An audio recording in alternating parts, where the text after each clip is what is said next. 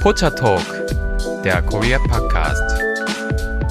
Hallo und herzlich willkommen zu Pocha Talk, der Korea Podcast mit Lisa und Delilah. Hallo. Es geht weiter. Es wurde tatsächlich positiv angenommen und es geht weiter. Mit dem Thema History of Korea. Ganz genau, ja. Wir haben tatsächlich äh, positive Resonanzen von euch erhalten per E-Mail, worüber wir uns sehr gefreut haben, denn wir waren uns ja am Anfang so ein bisschen unsicher mit dem Thema, ne? Mm. Aber ähm, es gefällt euch ganz gut, ja. Und deshalb gibt es heute den nächsten Teil, ja. Mm, ja, wie, wie geht es jetzt weiter? Wir haben ja letztes Mal über die drei Königreiche gesprochen, die ja am Ende keine drei Königreiche mehr waren, sondern ein gemeinsames Schiller. Genau, und zwar auf Koreanisch auch Tongil Schiller genannt. Ja, da starten wir jetzt einfach mal rein. Genau. Also wir befinden uns jetzt im siebten Jahrhundert und äh, wie gesagt, also Schiller hat es jetzt geschafft, einen großen Teil von Goguryeo und auch Baekje zu erobern und nennt sich jetzt Tongil Schiller, also ein United Schiller. Mhm. Dieses Reich ist jetzt erstmal eine sehr, sehr starke Macht, auf dem südlichen Teil von Korea, also jetzt nicht so Nord-Süd gedacht, wie das heute geteilt ist, ja, sondern halt also einfach so ein bisschen der südlichere Teil. Und im Norden haben wir immer noch andere Regionen, also da haben wir immer noch einen äh, Goguryeo-Teil und da haben wir auch noch das Königreich Balhae, aber da kommen wir später drauf. Also der damalige König, der das initiiert hat, der hieß Monmu und wir haben ja schon im ersten Teil von unserer History-Serie festgestellt, dass auch Generäle damals auch immer schon sehr erfolgreich waren, immer auch schon sehr berühmt waren und große Rollen gespielt haben. Also der militärische Einfluss von Generälen und also so militärischen Oberhäuptern, der ist wirklich mhm. zurückzuführen, mehrere tausend Jahre. Und genau, also hier ist der wichtige General Kim Joo-sin und er hat dann zusammen mit der Unterstützung der Tang-Streitkräfte, also wir hatten zu der Zeit in China die Tang-Dynastie, haben sie dann zusammen also dieses Schiller eben vereinigt. Und wir nennen uns jetzt United Schiller. Dieses Reich, so wie das war, hat 267 Jahre bestanden und zwar bis 935 und was dann passierte, kommt später. Aber auf jeden Fall haben wir dieses United Schiller erstmal jetzt für 267 Jahre gehabt. Es gab natürlich immer wieder Stress, wie ihr euch denken könnt, denn so eine Eroberung, so eine Vereinigung, da gibt es auch natürlich immer Leute, die das auch nicht so toll finden und die da auch irgendwie was dagegen haben. Und deshalb gab es immer wieder auch Streitereien und Unruhen. Es haben sich auch innerhalb dieses so-called United Chiller, ja, so vereinigt war es dann eben doch nicht, haben mhm. sich auch immer mhm. wieder Untergruppen gebildet und Rebellengruppen, die dann auch immer wieder gegen diese Herrschaft auch angegangen sind natürlich. Also so eine Eroberung, das hört sich ja immer so easy an, Eroberung, aber das hat natürlich auch mit ganz viel Leid zu tun und auch mit ganz vielen Menschen, die natürlich auch nicht damit zufrieden sind, ja, die natürlich auch gerne das vielleicht behalten hätten, was sie vorher hatten. Also dieses United Schiller im südlichen Teil und wo wir aber im nördlichen Teil des Balhä ein ganz, ganz großes Areal auch nochmal, was eigentlich nochmal vier oder fünfmal so groß ist wie dieses United Schiller und natürlich natürlich dort viele Menschen und auch eine große militärische Macht, die auch immer wieder an dieses United Chiller eigentlich mhm. rantreten wollte. Das heißt, lokalisiert ist das so im chinesischen Teil tatsächlich, dieses Ballet? Ja, so habe ich das auch gesehen. Also ein Teil des heutigen Nordkorea gehört dazu und aber auch ein großer Teil des heutigen China. Ähm, also ein sehr, sehr großes Gebiet, fast vier, fünfmal so groß wie eigentlich der südliche Teil. Mhm. Ja, und so endete dann auch im Prinzip schon wieder die United Chiller Dynastie um 935 unter dem damaligen König Wang Gong durch eine ja neu geformte Macht und zwar Goryeo, nicht mehr Goguryeo, sondern jetzt das eigentliche Goryeo. Wir hatten ja schon erklärt, Goguryeo bedeutet ja Alt-Goryeo und jetzt das neue Goryeo, das eigentliche Goryeo, ähm, hat dann die Schiller-Dynastie abgelöst, dieses United Schiller. Darauf kommen wir später nochmal zu sprechen. Nur einmal so als runder Kreis. Also angefangen hat äh, United Schiller dadurch, dass verschiedene Bereiche, also eben Baekje und auch äh, Teile von Goguryeo halt übernommen wurden und geendet hat es dann wieder damit, damit, dass dann das im Norden bestehende äh, Rest Goguryeo äh, zusammen mit anderen äh, Gruppen dann wiederum dieses United Chiller übernommen hat. Ja, also es ist schon, wenn man es auch liest und sich damit beschäftigt, natürlich ist es eigentlich wie diverseste Episoden von Game of Thrones, das ist natürlich klar, aber so ist es, so ist es halt in der Geschichte immer gewesen. Mhm. So richtig Frieden gab es da natürlich eigentlich nie. Ne? Also es gab immer jemanden, der da an den bestehenden Strukturen gerne mal ein bisschen kratzen wollte. Ja, genau. Hm. Aber das Goryeo ist ja auch relativ bedeutend geworden, denn Goryeo ist ja tatsächlich das koreanische Wort, wo es für heute intentional als Korea bezeichne. Also für Koreaner war anscheinend die Goryeo-Zeit, die jetzt danach folgt, auch sehr bedeutend. Mhm, das war auch eine sehr, sehr lange Zeit. Also dieses United Chiller, wie gesagt, hatten wir ja nur 260 Jahre und die darauf folgende Dynastie, die war sehr, sehr lang ausgeprägt und sehr, sehr prägend. Da sind eigentlich sehr, sehr viele Sachen passiert. Aber jetzt einfach nochmal zurück zu dem United Chiller, also Tongil Chiller. Hier hatten wir eine ja Regierungsform, die halt auch nicht so beliebt war, muss ich sagen. Man hat das Bone Clan Class System genannt, also Knochenclan. System. Ähm, okay. Das, Was bedeutet das denn? Das bedeutet, dass man halt reingeboren wird. Heutzutage würde man royales Blut sagen. Damals hat man gesagt, die Knochen. Mm. Ja, die Knochen sind halt ausschlaggebend, ja. Mm. Genau. Ja gut, das hatten wir in der, in der ersten Folge auch gelernt, dass Schiller das hier eingeführt hat, dass die Könige diese Clans sind, also dieser Kim-Clan. Mm. Das hat ja alles erst mit Schiller wirklich angefangen, deswegen die Namen so bedeutend sind in Korea heute noch. Und das bedeutete natürlich auch für Leute, die da nicht dazugehörten, dass die natürlich nie irgendwie sozialen Status haben können. Und das ist natürlich schon mal so per se frustrierend, ja, wenn du schon in so einer Welt lebst, wo mhm. du weißt, okay, ja, ich werde hier immer so eine kleine Wurst sein. Ja, das ist natürlich doof. Und natürlich auch deshalb kam es äh, unter der Bevölkerung zu vielen Rebellengruppen, zu vielen aufständischen Gruppen. Und das hat eben immer in diesem Schiller für Unruhe gesorgt, denn das wollte man natürlich nicht haben. Ja, man wollte natürlich, dass die Untertanen den Ball flach halten, ja, und dass natürlich dann nur diese herrschenden Familienclans dann dann das Sagen haben. Was aber interessant war bei Schiller, dass dort die maritimen Fähigkeiten weiterhin ausgebaut wurden. Ja, also wir hatten ja schon erwähnt, dass vor allem das vorherige Backjay sehr, sehr gut war, auch was die Seefahrt betroffen hat und dadurch auch eben den Handel mit anderen Ländern, weil man dann auf dem Seeweg eben andere Länder erreichen konnte.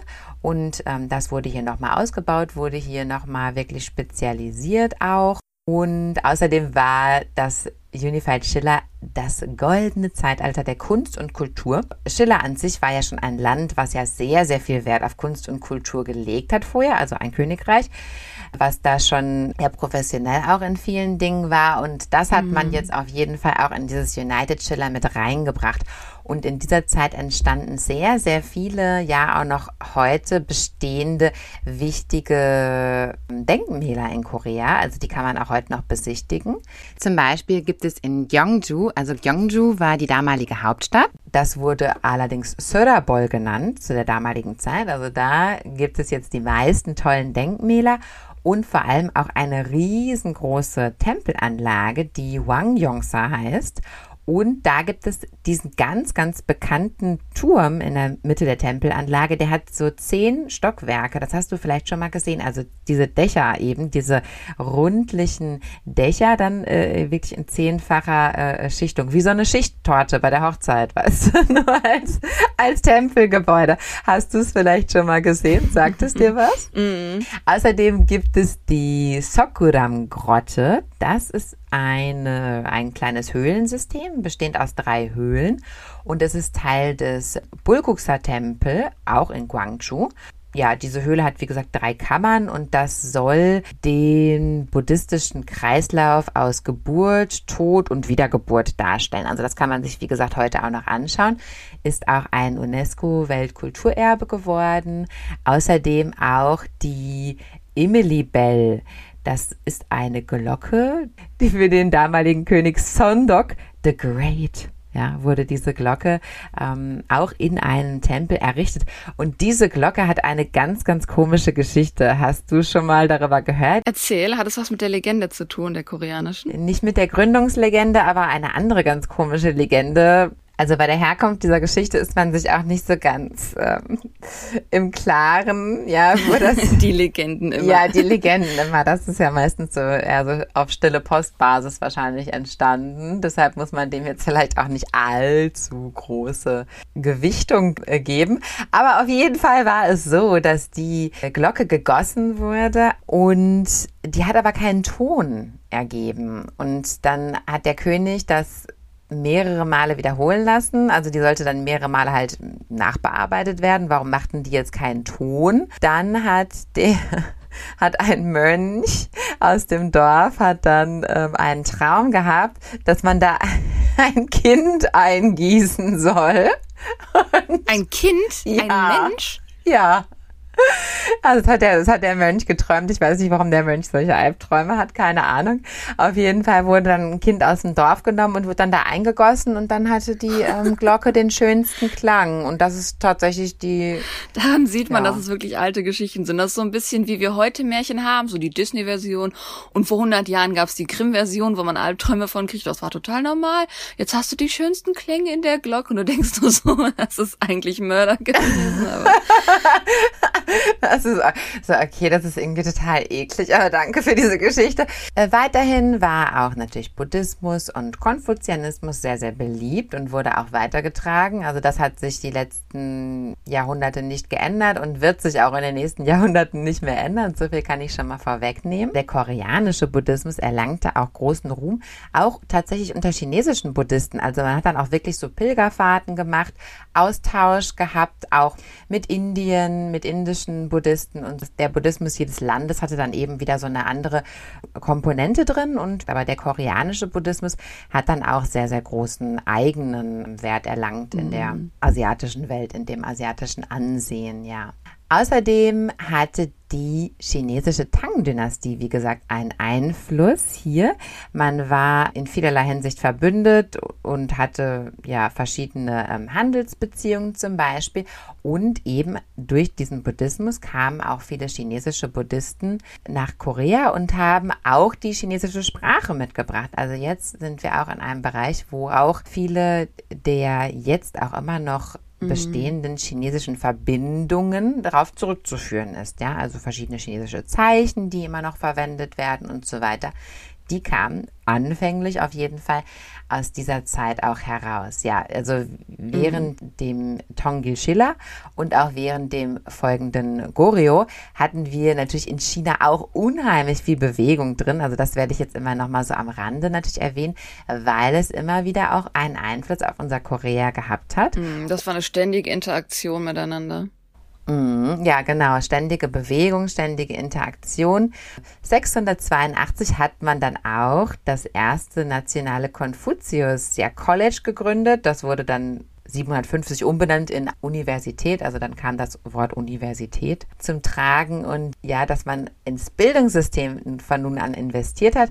Natürlich war Bildung nur den Leuten mit ja sogenanntem Knochenstatus ja, äh, vorbehalten. Mhm. Also wirklich nur den, nur die, ja, die äh, royalen Menschen, die eben aus den bestimmten Familien kamen, nur die konnten sich bilden und nur die konnten dann auch zum Beispiel später Beamte werden, also ein Amt übernehmen und ja, sind dann eben dafür dann zu dieser Uni zum Beispiel gegangen. Mhm. Tatsächlich war Wissenschaft und Technologie auch ein sehr, sehr großes Thema, in dem Unified Chiller und auch die Astro Astrologie wurde sehr erforscht. Mm, sehr. Ja, wurde, da wurde sehr viel Wichtigkeit beigemessen. Ja, also der Mondkalender entwickelte sich und man hat es auch sehr, sehr stark mit der Landwirtschaft verknüpft. Ja, also man hat irgendwelche Sonnenfinsternisse, Mondfinsternisse, das hat man dann auf die Landwirtschaft bezogen und Wetter hat man alles notiert und so weiter. Also das war eine Zeit, in, der sehr viel Zeit und Energie auch investiert wurde, um auch wirklich wissenschaftlich voranzukommen. Mm, sehr, sehr. Und außerdem wurde auch der Holzschnitt eingeführt. Der Holzschnitt war der Vorgänger des Buchdruckes und man hat ihn aber damals verwendet, um vor allem buddhistische Sutras, also diese buddhistischen Schriftwerke, zu vervielfältigen. Ich glaube, das war im Westen auch so, ne? Dass erstmal wurde nur die Bibel gedruckt, ne? Das ist erstmal das Allerwichtigste.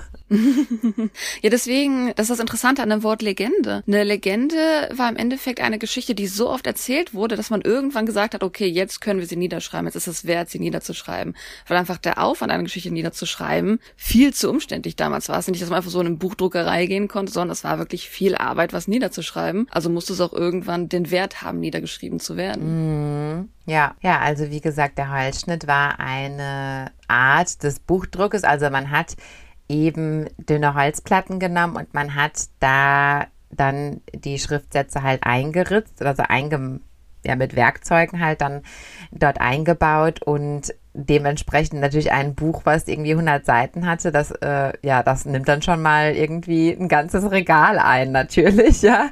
Denn so Holzplatten, ja, sind natürlich irgendwie auch mit einer gewissen Dicke. Das ist natürlich nicht wie ein Blatt Papier so dünn. Also wenn man heute sich noch so Archive anschauen möchte in Korea, das kann man nämlich, denn es gibt noch die Originalmaterialien aus 751. Mm. Da wurde das erste und somit auch älteste derartige Material der Welt entdeckt und wie gesagt, man kann sich heute noch anschauen im Museum. Wirklich ein, also eine buddhistische, ne, Bibel kann man nicht sagen, ein buddhistisches Schriftwerk, ein Sutra und das nimmt einen ganzen Raum ein. Also das ist schon auch interessant, ja, wie damals sowas gemacht wurde.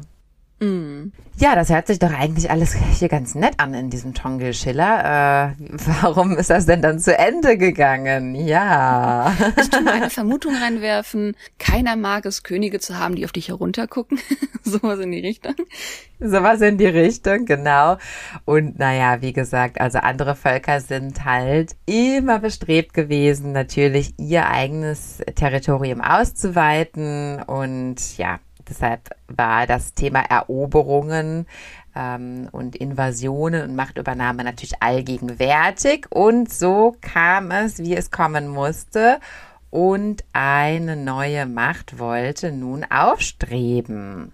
Und zwar ab 918, da ging es los mit dem Zeitalter von Goryeo. Ja, das war dann das koreanische Königreich, was dann wirklich alle Teile von Korea ja vereinigt hat. Also das wurde dann im Nachhinein wirklich als das, die eigentliche koreanische Vereinigung bezeichnet. Und so wird es heute gelehrt. Vorher hatten wir eher nur so ein vereinigtes Schiller, aber jetzt haben wir halt ein vereinigtes Korea, wo jetzt auch Goryeo dabei ist und jetzt auch große Teile von dem nördlichen Balhae. Mhm. Ja, Dinge, die sich jetzt in dieser Zeit entwickelt haben, wie die Lada ja anfänglich schon sagte, also die Goryeo-Zeit ist eine sehr, sehr wichtige Zeit in der koreanischen Geschichte und Dinge, die sich jetzt hier entwickeln, die werden auch zu der eigentlichen koreanischen Identität, auch so wie wir sie auch teilweise heute noch kennen, ja.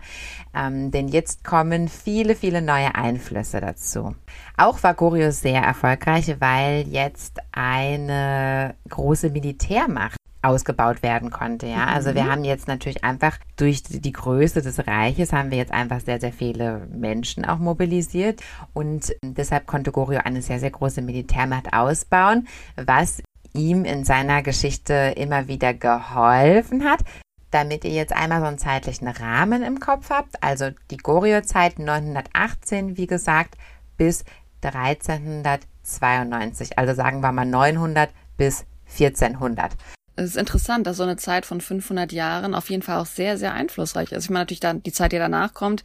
Als kleiner Spoiler für die nächste Folge ist die Joseon-Zeit, die natürlich ein bisschen länger sogar noch ging, die sehr, sehr bedeutend ist für die Koreaner. Also wir haben schon relativ große Abstände zwischen diesen Königreichen, wo mhm. auch viel, viel Bedeutendes auch entstanden ist. Und hier gleich zu Beginn von Goryeo haben wir nun eine sehr, sehr wichtige Person der Geschichte, eine iconic König quasi, und zwar äh, König äh, Gungye. Zwischen dem Tongil-Schiller und dem neuen Goryeo gab es nämlich nochmal so eine ganz kurze Zeit von 901 bis 918, also 18 Jahre nur, wo das nochmal Hugo Goryeo genannt wurde.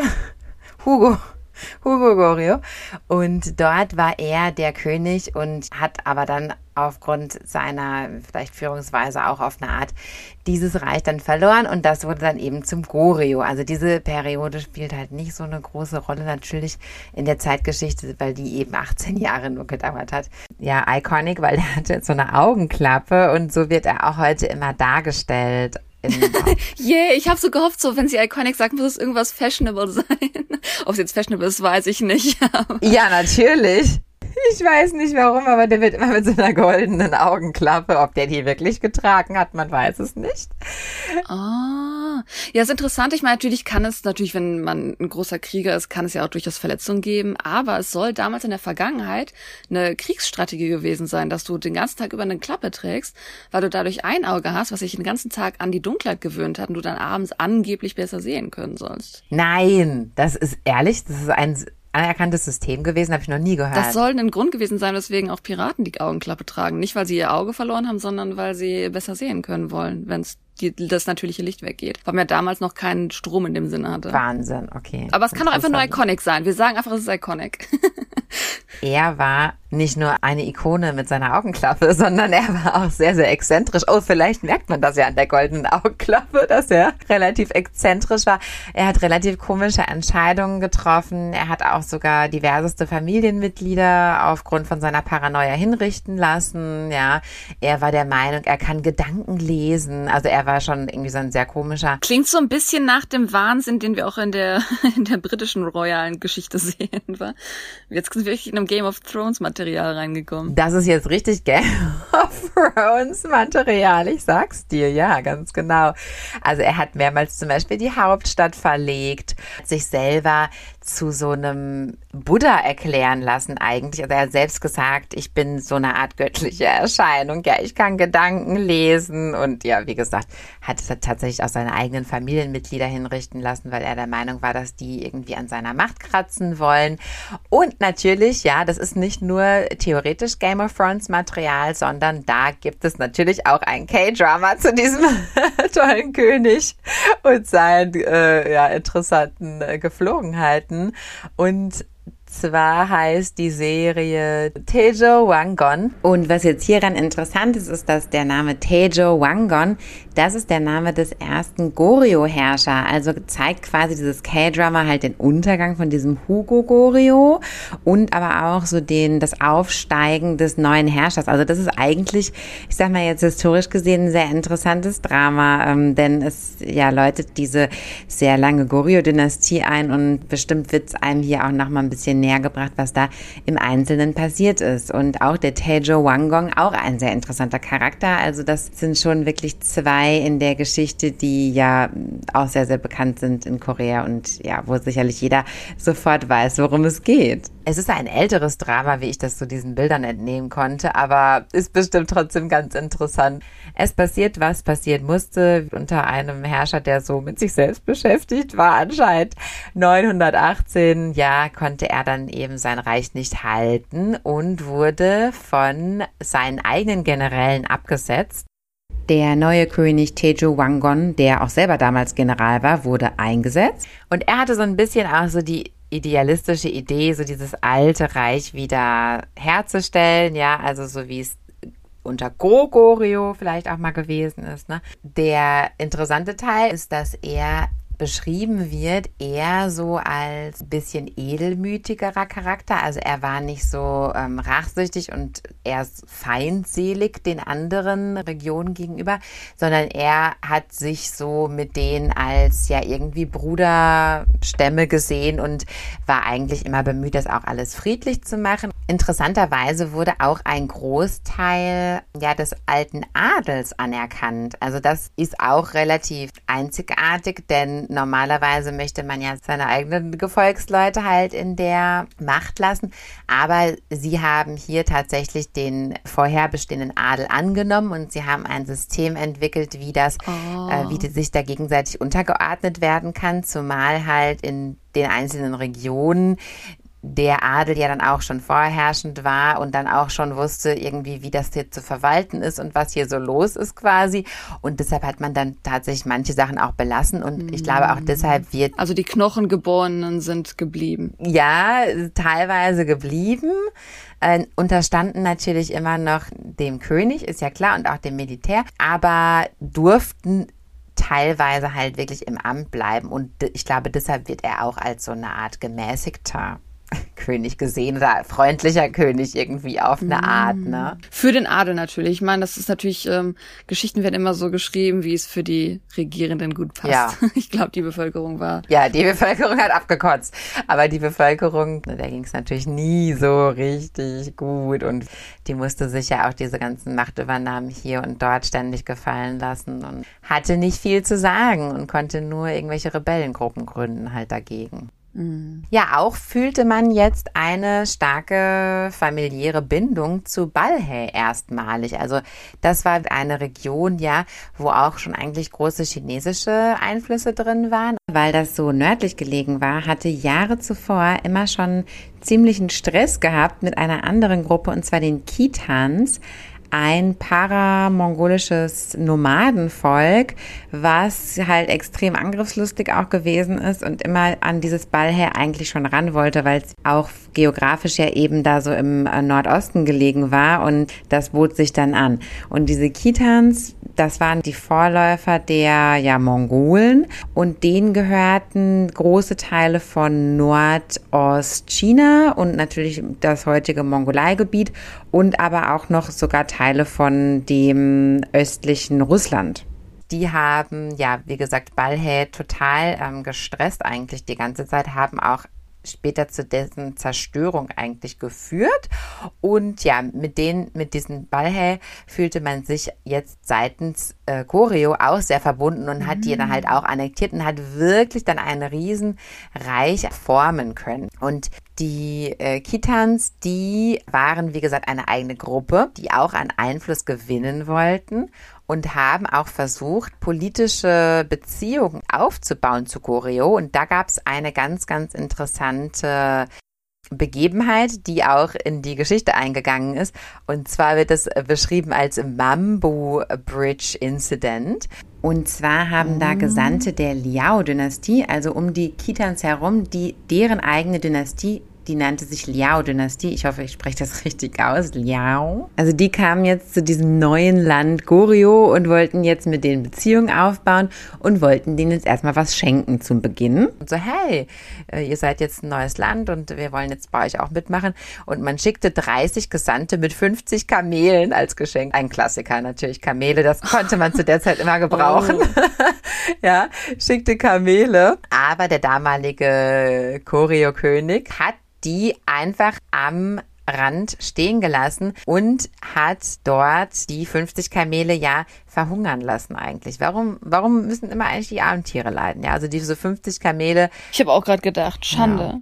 Also die 50 Kamele mussten verhungern als Zeichen, dass er sagte, nein, ja, mit euch machen wir überhaupt gar keine Geschäfte und wir nehmen auch eure Geschenke nicht an und wir wollen das überhaupt nicht, weil ihr habt unsere Brüder, die Ballhä, habt ihr ständig so gestresst hier in den letzten Jahren und wir möchten das nicht und wir möchten mit euch überhaupt gar keine Geschäfte machen. Also das war dann ein ganz klares Statement eigentlich an diese Leute und daraufhin begann eigentlich eine Zeit, in der man sich ständig up and down eigentlich bekriegt hat und immer wieder irgendwie auf eine Art angegriffen hat. Ja, also ob das so ein ganz kluger Schachzug war. Hm. Ja, ist schwierig, ne? Dass so der, der Stolz manchmal dazu führt, dass es eigentlich nur schlimmer wird, dass man sich dann erst recht mehr bekriegt, anstatt es irgendwie so friedlich zurückzugeben und zu sagen, Jetzt gerade nicht. Gut, wird wahrscheinlich in der Vergangenheit nicht funktionieren. Aber. Mm, mm.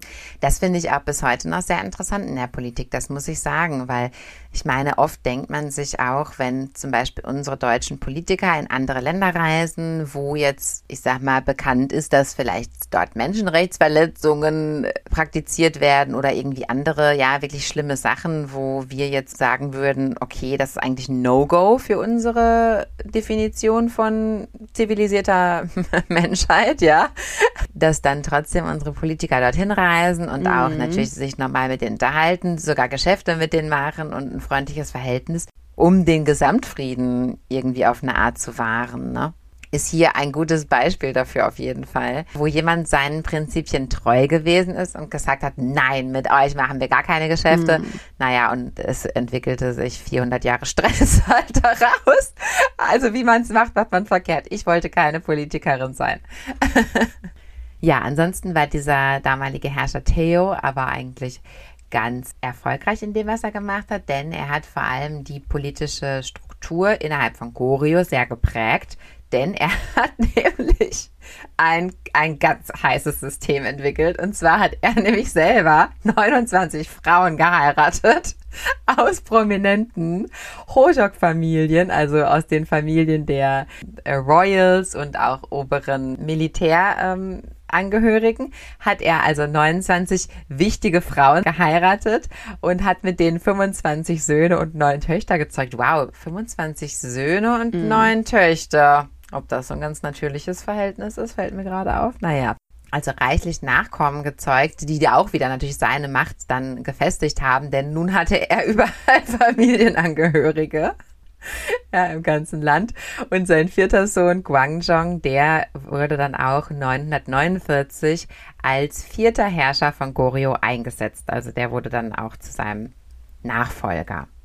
Ja, unter diesem vierten Herrscher wurde dann auch das Bildungssystem weiter ausgebaut und man hat große Bibliotheken gegründet und man hat auch weitere Universitäten gegründet. Also die Kultur von Goryeo ja, setzte eigentlich das fort, was wir auch schon vorher in diesem koreanischsprachigen Raum gesehen haben. Also Bildung, Kunst war immer ein sehr, sehr großer Teil und ja, das finde ich auch sehr, sehr bemerkenswert eigentlich für die koreanische mm. Geschichte. Also eine der interessantesten Hochkulturen, würde ich mal sagen. Ich habe vergessen, äh, vorhin zu erwähnen übrigens, unter Tongil Schiller, da war Gyeongju die viertgrößte Stadt der Welt. Ist doch total irre, oder? Oh, wow wir sind weit zurück in der Vergangenheit. Also ich muss sagen, Asien ist echt, was so Stadtbildung angegangen, angeht, sehr Vorreiter gewesen auf eine gewisse Art und Weise. Ja, also da war schon einiges los. Mich würde aber mal interessieren, das habe ich natürlich jetzt nicht recherchiert, wer sind denn die Städte 1, 2 und 3? Denn das ist sicherlich auch interessant und wäre sicherlich auch sehr überraschend. Ganz sicher, was interessant ist mit Korea an sich, weil diese Austausch mit China war,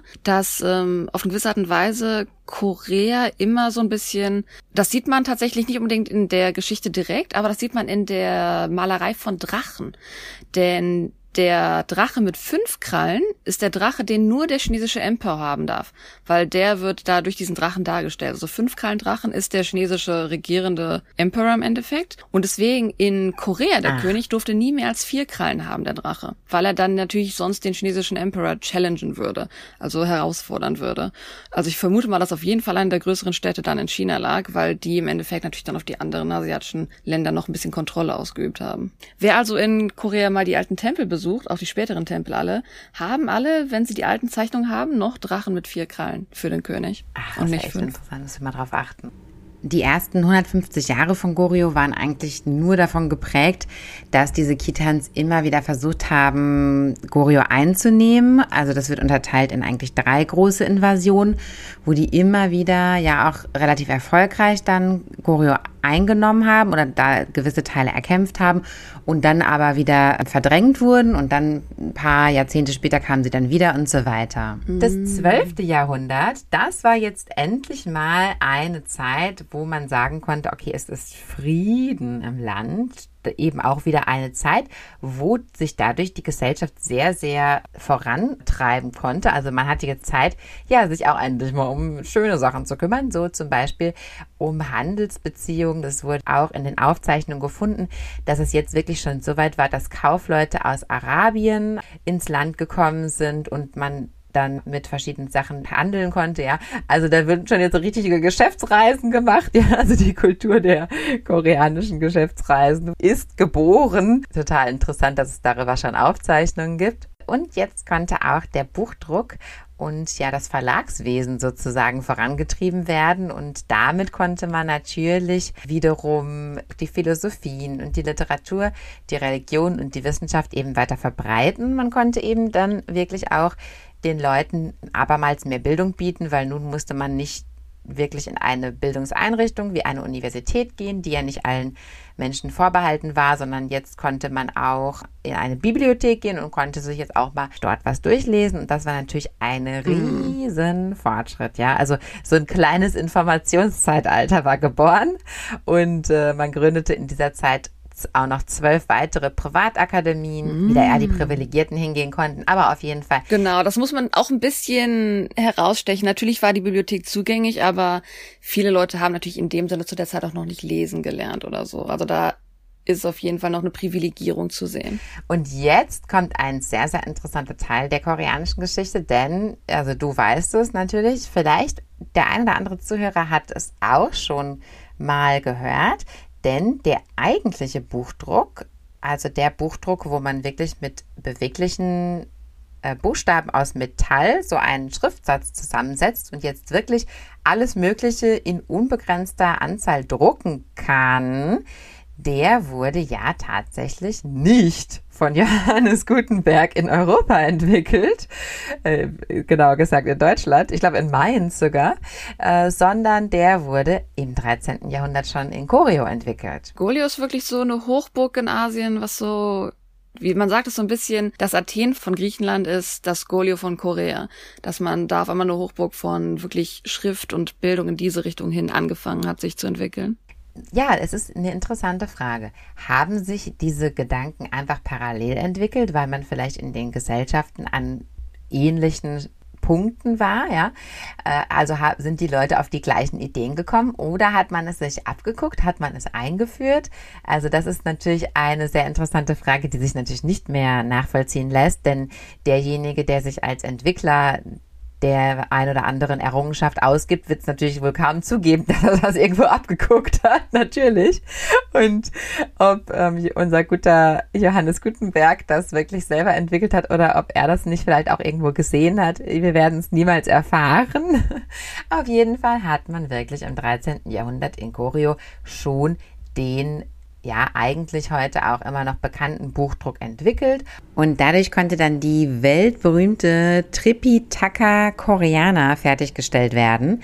Das ist nämlich eine buddhistische Schrift, die besteht aus 81.000, also über 81.000 Holzdruckstöcken, also ein Vorgänger des Papieres, der eher so zwei bis drei Zentimeter dick war und da wurde dann eben drauf gedruckt. Diese buddhistische Schrift hat eben auch super viele Seiten. Deshalb musste man das dann wirklich auf 81.000 ähm, Druckstöcke drucken. Oh, wow. Und das kann man heute noch besichtigen. Und diese Tripitaka wurde von der UNESCO als Nationalschatz Nummer 32 erklärt. Also ist ein ganz, ganz wichtiges Artefakt und es ist die älteste buddhistische Schrift, die ja heute noch existiert. Also es ist wirklich ein ganz, ganz wichtiges Gut. Ja, nun bricht leider das 13. Jahrhundert für Choreo an und dieses ganze Jahrhundert ist leider absolut geprägt von mongolischen Invasionen. Also man zählt insgesamt neun Invasionen. Also die kamen immer wieder, haben immer wieder hier und da gekämpft mit denen und das ganze Jahrhundert wurde einfach nur gekämpft. Es wurden unheimlich viele Kulturgüter auch zerstört, mhm. die dann teils später wieder aufgebaut werden konnten. Aber man hat eigentlich damals gesagt, dass kein einziges Holzhaus eigentlich noch so bestanden hat, wie es ähm, zu Beginn des Jahrhunderts gewesen ist. Also das müssen echt massive Schlachten gewesen sein und auch das ganze Land also zerrüttet haben. Also eine unglaublich starke Macht und wie gesagt, da konnten auch die Choreos nicht mithalten. Durch ganz Asien. Der einzige Grund, warum sie es nicht nach Japan geschafft haben, ist, dass sie jedes Mal beim Versuch der Invasion in den Taifun geraten sind. Sonst hätten die wahrscheinlich auch noch weitere größere Teile von Asien übernommen. Also die Mongolen waren eine sehr starke Macht in Asien. Was wirklich auch ja viele Menschenleben gekostet hat und auch tatsächlich zu großen Hungersnöten dann auch damals schon geführt hat. Also eine ganz, ganz harte Zeit und irgendwann musste Goryeo sich auch ergeben. Ja, also die mussten dann wirklich den Mongolen die offizielle Treue schwören. Also die mussten dann mit denen kooperieren. Und das hat man natürlich wieder dadurch gemacht, dass natürlich wichtige Goryeo-Royals äh, mussten dann halt mongolische Prinzessinnen heiraten. Also jetzt kam wieder die Kooperation so zustande, dass man jetzt wieder die Familienhäuser miteinander verbunden hat. Interessant, dass es aber so rum ist, dass nicht ähm, die Prinzessin der koreanischen Seite die im mongolischen Prinzen heiraten sollten? Tja, keine Ahnung. Also der, der damalige mongolische Führer Kublai Khan hat das angeordnet, dass seine Tochter den koreanischen Kronprinzen heiratet. Ja, vielleicht hatte der keine Söhne. Naja, auf jeden Fall, ja, ähm, wurde Goryeo aber trotzdem für sich gelassen. Also man wollte jetzt nicht äh, das jetzt quasi mongolisieren oder so, ja, sondern man hat das eher als so eine Art innerasiatische Macht gesehen und auch behandelt. Also das war trotzdem noch irgendwie eigenständig, aber äh, mhm. die Dynastie durfte halt auch nur überleben, weil dann fortan wirklich Mischehen mit Mongolen gefördert wurden und dass die mongolische Kaiserfamilie sich halt dann nach und nach auch wirklich eingeheiratet hat in die bestehenden Goryeo-Strukturen.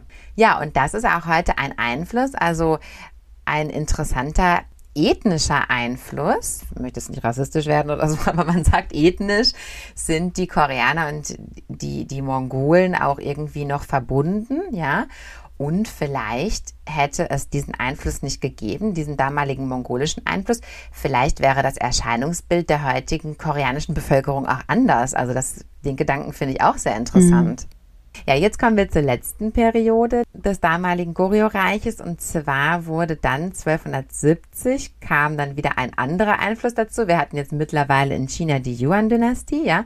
Dann hat die sich wieder eingemischt und Goryeo wurde ein halbautonomer, ein halbautonomer Staat dieser Yuan-Dynastie. Währenddessen waren ja, wie gesagt, die Mongolen und das Königreich Goryeo durch vielerlei Ehen ja die sie jetzt 80 Jahre lang so praktiziert hatten, waren die jetzt ja schon sehr, sehr eng miteinander verbunden.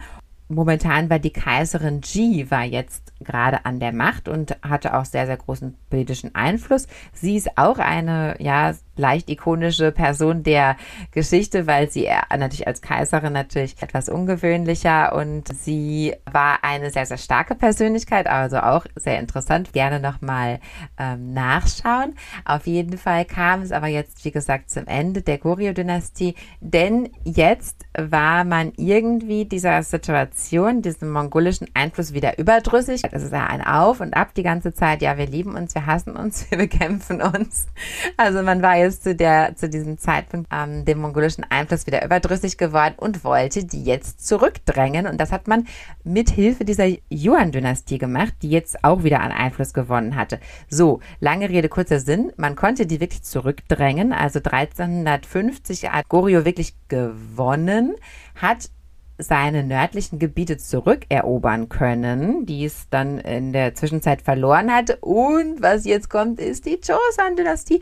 Genau, und das ist dann eine neue Folge natürlich. Ja, also mm. die Geschichte, es hört sich alles etwas verworren an. Es gibt Ups und Downs. Das waren jetzt 700 Jahre Geschichte von Korea. Und äh, wenn man die jetzt natürlich so runterbricht, dann hört es sich wahrscheinlich alles ziemlich verwirrend an. Aber ja, wie gesagt, die verschiedenen Einflüsse, die chinesischen und mongolischen Einflüsse in dieser Zeit, das finde ich sehr, sehr bemerkenswert. Das finde ich auch sehr, sehr wichtig eigentlich, auch immer noch für das heutige Korea.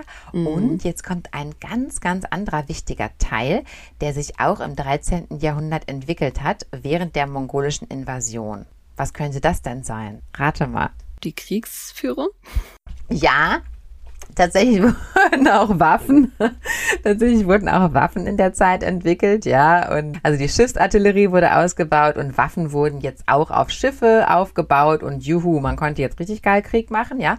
Aber nein, noch was anderes.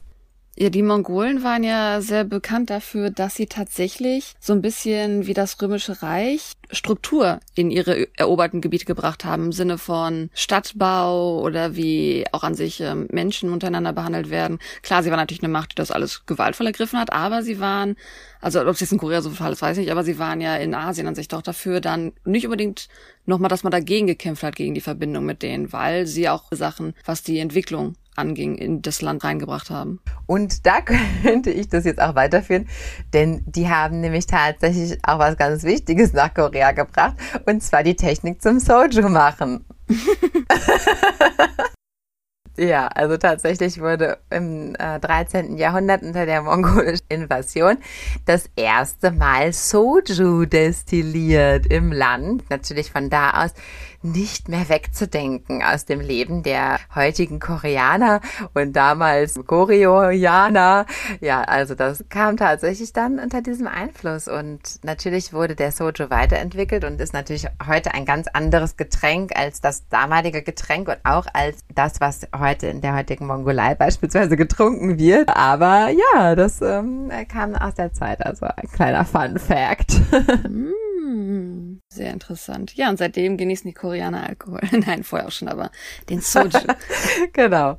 Ja, ja, also das war hoffentlich eine kleine Übersicht über diese Zeitepoche, eine sehr, sehr wichtige Zeitepoche in der koreanischen Geschichte. Und das nächste Mal geht's mit der Joseon-Dynastie weiter, die natürlich auf das heutige Korea nochmal einen größeren mm. Einfluss hat. Mm. Ja, auf eine gewisse Art und Weise, zum Beispiel auch die Empress äh, Ki oder Kaiserin Ki, wie du sie genannt hast. Das sind ja wirklich auch alles äh, Sachen, die halt nur mal kulturell zurückspiegeln, wie bedeutend einfach auch die mongolische Invasion in ganz Asien war, wie sich das auf Korea ausgewirkt hat. Also die Zeiten sind sehr verwirrend, weil es so viele Invasionen gab, weil es so viel mhm. Krieg gab. Aber ähm, man überfliegt auch schon mal oft über Goryeo. Aber man darf nicht vergessen, Goryeo ist mhm. heute das englische Wort für Korea.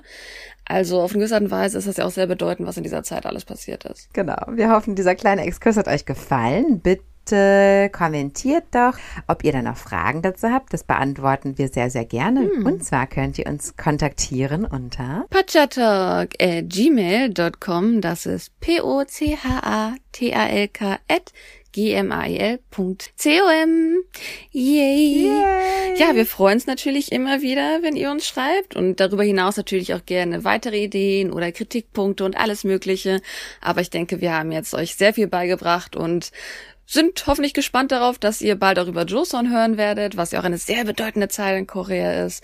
Und darum wünschen wir euch einfach erstmal jetzt noch einen schönen Morgen, einen schönen Mittag, einen schönen Abend. Tschüssi!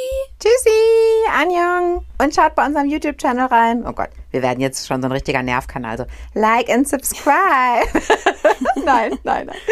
Alles klar, tschüss.